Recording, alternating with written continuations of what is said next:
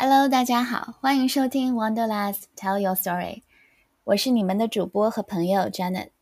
今天我们将要接着上一期的节目，继续和 Freya 一起讨论爱情和友情。好，那首先我想要进入的是关于爱情的探讨。说到爱情这个话题呀，肯定离不开小女生从小的时候，嗯。各种各样的文学作品当中，比如说电影也好，比如说青春文学小说也好，所感受到的、认知到的这个虚拟的故事，然后从中得到的一些自己的体验和认知，当然也包括自己在感情萌芽的初期对爱情的一个懵懂的一个理解。那么我知道呢，在小的时候呢，哎，看了那个青春小说，然后就开始幻想。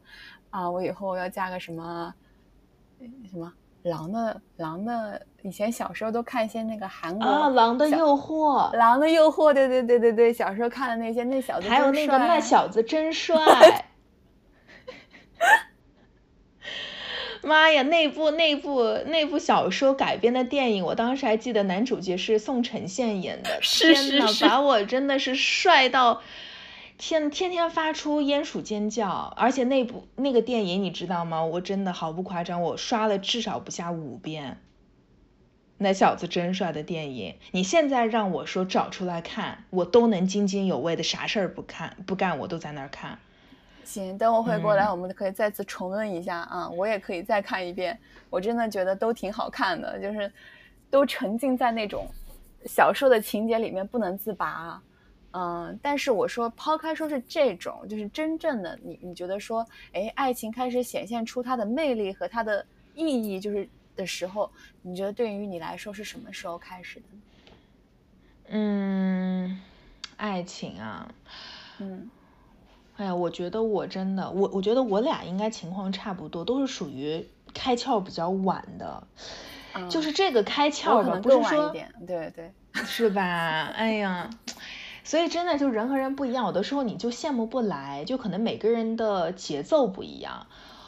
我开窍晚，并不是说我我不知道怎么样喜欢男生，我很早就喜欢男生了。我小学的时候，我有印象就已经，哎呀，觉得这个男生，嗯，比如说他声音很好听，所以我很喜欢他。那个男生因为他笑容很很灿烂，我喜欢他。我会因为一个人身上的一个。特质吸引到我，哎，我就是不由自主的想要去关注他。这种其实小学就开始了，然后初中延续着这个状态，还是处于说，哎，这个人，哎，比如说他好感，他很善善解人意呀，或者说，哎呀，他确实长得挺帅的，正好长在我审美点上了呀，我我会对他多关注一些。但是我初中包括高中啊，其实高中也没有太大转变，就是中学时代都存在一个什么问题呢？我现在想起来，就是我特别特别的胆怯，very timid，真的，我特别胆怯。我现在想一想，我初中其实就有男生向我示好，高中更有男生向我示好，但是我全然不知。或者其实我知道他有那个意思，但是我当不知道。或者呢，我甚至人家可能电话打到我家里来了，也不知道他从哪儿调到我电话啊，打到我家里来，连续一周每天晚上打电话打到我这里来，都问我数学作业，问我数学问题。明明我数学那么差，还要来问我数学问题。我现在想起来，你除非我自作多情，但我感觉这应该是挺明显的，就是对我应该挺感兴趣的信号。但即使这样。我都没有当回事儿，就其实我在这方面是一个挺被动和木讷的人。就如果他他是一个有我欣赏的闪光点的这么一个人，然后恰好他又表达了对我的好感，我会非常非常害怕，我会往后退。那么像这个对我表达了好感，但是我为什么会又会不知道呢？我现在想起来，就是因为我可能根本没有看上人家。所以我也就根本没有往那方面想。这么想起来，我又觉得我有点挺自我，甚至挺自大的。就是我并不会特别在意别人的这个怎么说呢？情感上面的需求。你甚至可以把它说的大一点啊，就是情商确实有点低，就是我不太会关注到别人情绪上面的变化。但是后来，我我我慢慢长大了之后，我发现自己这一块儿确实弱一点，天生好像 就没有发育好，是一个短板。所以我我后面在大学里面，我可能就有意识的在锻炼自己吧，就是你看我也去参加各种各样什么像社团啊，对吧？团委的活动啊，然后搞什么英语角啊，然后什么主持啊等等。其实这些活动我，to be honest 啊，我我那个时候我并不是觉得他们有意思有。好玩儿，呃，我能够得到什么什么样的 happy 的 moment 才去参加的，并不是我其实是有意识的在锻炼自己，就是我想要想要突破一下自己的舒适圈，就是我我很羡慕人家那种自信，然后泰然自若又很淡定，与此同时又又情商很高的这些人，就是这样的人确实会会让我觉得。特别有魅力，很有魅力，就是他这 charisma 非常的吸引人。就我我看到这样的人，我基本上就是我就挪不动道了。但是与此同时，哎呀，我自己好像 somehow 我就没有办法成为这样的人。So 没有没有没有，就是说你当时啊，原来是这样，对。但是我我印象当中，我觉得确实 Fred 在大大学期间是算是比较积极的一个积极分子，对，绝对的积极分子。包括说呃主持也好啊，刚刚你说到的其他的活动，然后我相信 Frey 也是在，应该也是在学生会里面。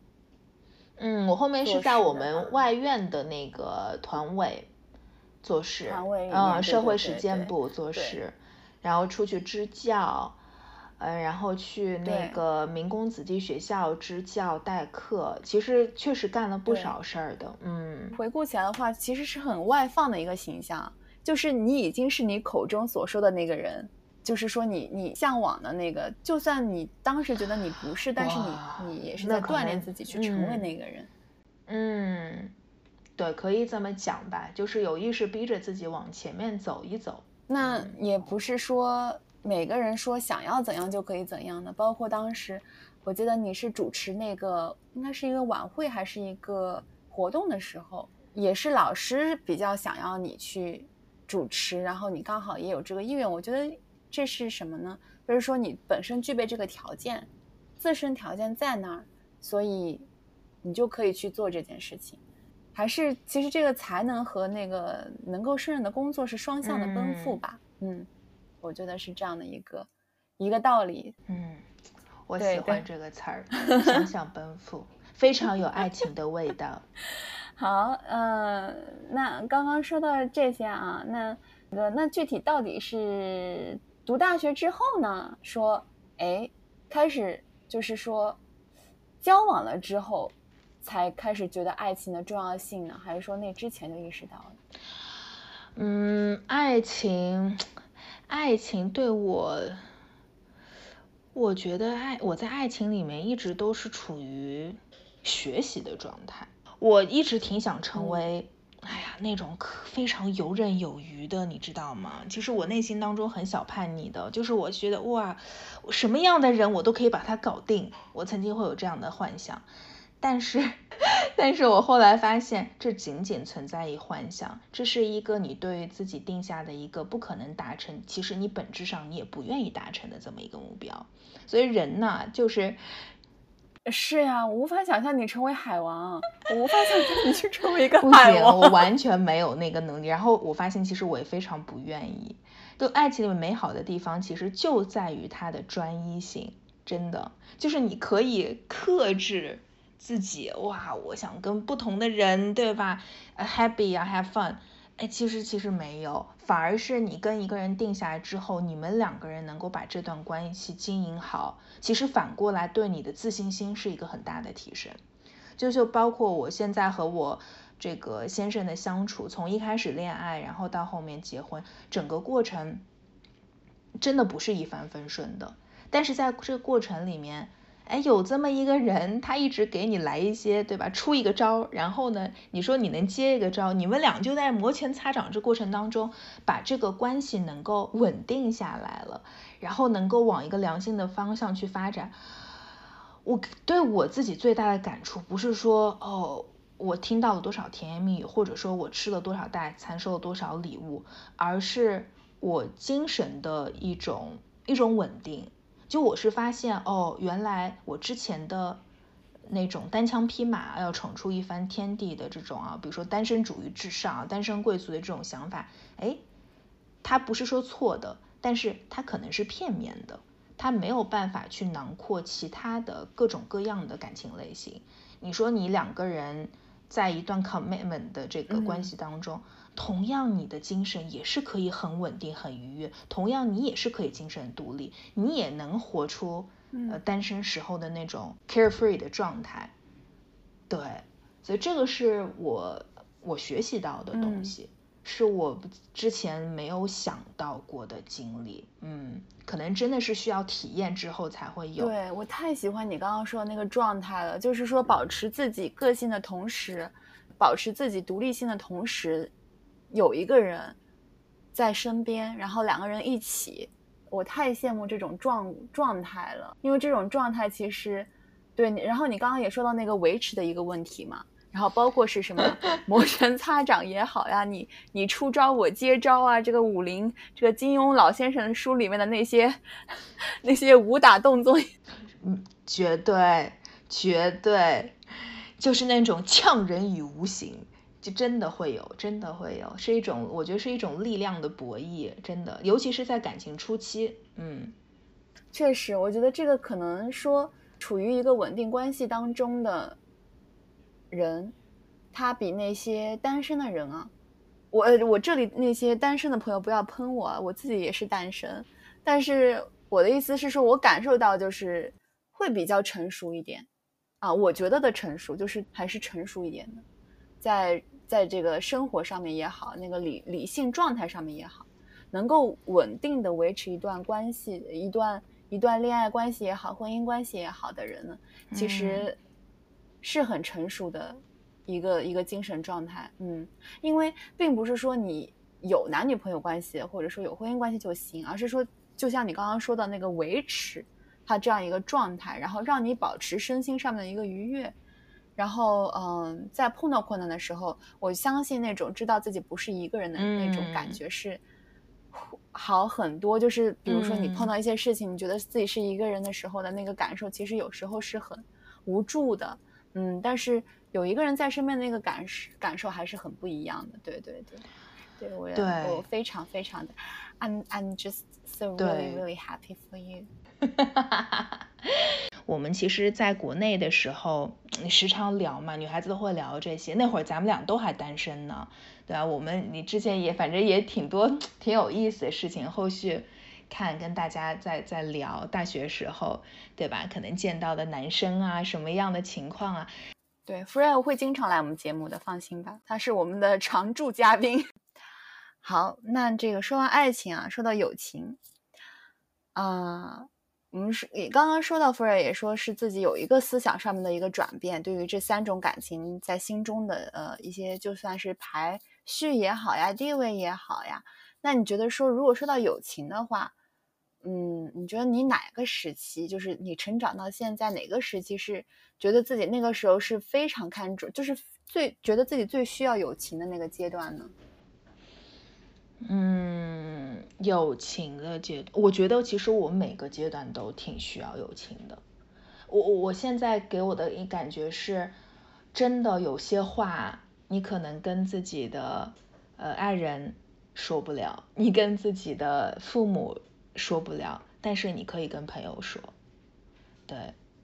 嗯，虽然就是我们讲每个人都有自己的秘密，或者他有一个绝对私密的空间是未曾向别人打开过的，但我自己的一个体会是，当我遇到这样一个让我敞开心扉的朋友，比如说 Janet，那其实很多话我是不需要思考的，我就是想跟他说什么我就说了，而可能我在面对其他人的时候，我还是去需要去思量一下我跟。他说这个话合不合适，会不会让别人觉得有负担？我其实现在是害怕我的一些想法给别人造成负担，别人会觉得莫名其妙，就是为什么你来找我说这个？可能也是因为咱俩关系没到那个份儿上，所以有一个这样能够不需要思考就随时可以分享自己所思所想的朋友，呃，很珍贵。而且尤其是我们，其实我和 Jenna 已经认识，哇，这都。这么多年，从零九年到现在了，真的是九老闺蜜真的是九月陈月香。我现在最最感觉最最关系亲密的朋友，真的都是在学生时代，对，尤其是大学，嗯，确实是这样。我听完这段话，我觉得我们可以结束这期 节目的录制，我们已经圆满了。是的，也各位观呃听众朋友们，好，可以了，今天的节目就到此结束。在在那结束之前呢，还有关于友情还有一个问题，我觉得我我很想要听一下 Fred 的观点，就是你觉得到目前为止，你的人生无论是这个路的选择也好，走哪条路的选择，还是说你的一个思想观念上面也好，我们刚刚说到说，其实父母啊，然后特别是母亲啊。然后也包括爱人啊，在在很多方面说，让你在思想上面有一个转，身边的环境也好，说朋友也好，有没有说给你带来过一些？你现在回头，你可能当时没有觉得有那么大的影响，但是你现在回头看，其实是从朋友那边带过来的，无论是说正面的影响也好，负面的影响也好，有没有这种时候呢？嗯，我我我我现在想起来，在初中的时候。我其实有一个关系非常不错的朋友，但是后面我们因为喜欢上了同一个男生，Yeah，然后就关系就一下就降到冰点了。但是那个朋友，我现在想起来，他对我其实真的很好，他。我生日的时候，他会准备一个大的生日的礼包，一个 package，还专门送到我家里来。但是那个时候我跟他闹情绪，我都不想见他。就是那个时候我可以这么幼稚。后来是我妈妈把人家迎到家里面来，然后呢，我我躲在床上，然后我就躲在被子里面，我假装自己生病了。但其实我就是不想见他，为什么呢？因为那个时候我们喜欢同一个男生。所以你想想看，其实。真的好幼稚哦！现在想，男生算什么，对不对？当然是友情最大。哎呀，现在想的真的蛮是蛮可气的。反正我不知道你还有你还有这个时期，太可爱了吧？真的，我以前真的很幼稚的，而且非常容易吃醋啊，这个嫉妒啊，就这些情绪都会有的。这个朋友。他对我很真诚，虽然他是跟我真的都眼光都很好，我们眼光都非常相似，不愧是好朋友。但是与此同时，他比我更加的大度，他其实对于这个问题他更加的坦诚，不像我，我明明是喜欢人家，但是我所有的时候都是说我不喜欢的，我没有看上那个男生，但其实心里喜欢的要死，就是有点小性子。对的，嗯。但是人家就是，人家就是，我是喜欢他的，并且我还跟人家表白了。我现在想起来，我其实很羡慕，呃，那个朋友，那个女孩子，她的这份坦诚，喜欢，然后我就去表达，然后我就去追求，然后并且我没有觉得说，呃，这会对我跟另外一个女生的友情有什么影响。但是我呢，相反，哇，我真的就是 take it so serious，我就。说这事儿我就不干了，我们俩就因为这一个人关系肯定就降到冰点了。等于说我还没有给这个对方一个机会，我就等于把这段感情就判了一个死刑，对吧？我就没有给这段感情发芽的空间，这段友情发芽的空间就没有。我自己就是因为我嫉妒啊，因为我小心眼啊，因为我不知道怎么去处理呀。我甚至可以说我情商有点低，我我这件事情就就结束了，然后唉，反正后面就没有联系了吧，其实有点可惜的。他真的人是蛮好的，现在也不知道他是什什么样的一个状况了，因为没有联系了。对，没有他的联系方式了。对，那这个是回过头来看，所以这个朋友让我认识到了我自己。人性当中的一些阴暗，就是 human nature，你知道吗？就有的时候真的很可怕。对，不用不用说的那么严重嘛，毕竟大家还是小孩子。我觉得，可能说，但是你这样一说，我觉得那个女生确实挺成熟的。嗯，这样听起来的话，在那个年纪，我觉得要是是个，就是小孩都会可能说像像你那样，就是要是我的话，可能也会有点像你那样子。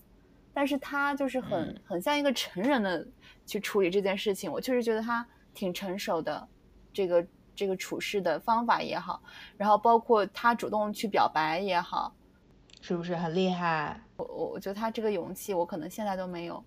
所以我现在想，其实还是。人家更自信一点吧，这其实都可以归到“自信”两个字儿上。因为我自信，所以这件事情对我不会造成很大的影响。即使对方说把我拒绝了，有什么呢？即使我们俩喜欢同一个女男生，又有什么呢？但是我会把这事儿想的非常多。哎呀，他他一定因为这个事情一定就不和我好了。可能我自己就想说什么，在人家把我毙掉之前。我先把人家给毙掉。我跟你讲，我是完全一模一样的。我跟你在这方面是完全一模一样，就是在人家毙掉我之前，我先把人家毙掉。啊，No wonder we're friends。就真的，我们两个有太多的事情，观众朋友们、听众朋友，我我们真的我太有太多相似点了。所以我太能理解你刚刚说的，就是有点小恶魔一样的想法。嗯，我我非常能够理解，因为我也是这种行为处事方式。可能我需要改，但是 我对，我我我会努力的，嗯，好，会努力，我们俩都努力，加油。那今天呢，我们就讲了这个亲情、爱情、友情，然后也讨论了一些关于 Freya 最近在准备雅思的边边当呃老边在职啊边准备雅思的这样一个情况，嗯，希望对。一些在准备出国留学的朋友也好呀，还是说处于这这个在人生当中的挣扎阶段，无论你是挣扎在亲情上面的问题呢，还是说友情上面的呢，还是爱情上面的，都能有一些启发。今天真的非常开心，跟我的好闺蜜 Freya 录这两期节目。其实我觉得我们之间的话题很多，就是聊三四期，聊个五六期也聊不完。但是我知道，就算以后我老年痴呆动不了的时候，也不会忘记当时在同济偌大的校园里面第一次和 Freya 认识的场景。就是在新生大会那天呢，嗯，一群人当中，我第一个说话的人就是 Freya。然后我还记得她当时穿了一条棉质的长裙，非常非常的亲切温柔的。这样的一个人，然后我们很自然而然的就在散场的时候呢，开始交谈聊天。嗯，那今后的日子，我也想祝福 Freya 在新的留学、工作的道路上面一切顺利。好，今天的节目就到这里，大家晚安，下期节目我们再见。